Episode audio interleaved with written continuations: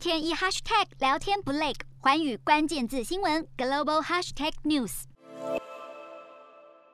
美国总统拜登十二月九号举行民主虚拟峰会，包括台湾、日本、英国、德国等等一百一十国都有受邀，但是唯独新加坡不在邀请名单上。消息一出，引发各界关注。中国大陆、俄罗斯、越南没有收到邀请，原因不难理解。但是战略地位重要，而且实行民主选举的新加坡，却与欧盟成员国匈牙利、北约成员国土耳其一样，没有在名单上。尽管美国官员表示，峰会并不是对各国的批判，遗漏某些国家也不是美国对双边关系的判决。但是专家依旧认为，这项名单凸显出二十一世纪民主的混乱本质，以及美国与某些盟友和伙伴的关系。美国是新加坡的主要安全合作伙伴，也是新加坡。最大的投资国，而中国大陆则是新加坡最大的出口市场，因此美中角力之下，新加坡谁也不想得罪，努力扮演旁观者的角色。而对于当地大部分民众来说，有没有参加到这次的民主峰会，似乎也没有那么重要。而无论这次民主论坛新加坡有没有受邀，在新冠病毒大流行和激烈的反全球化背景下，美中关系短时间或许不会好转，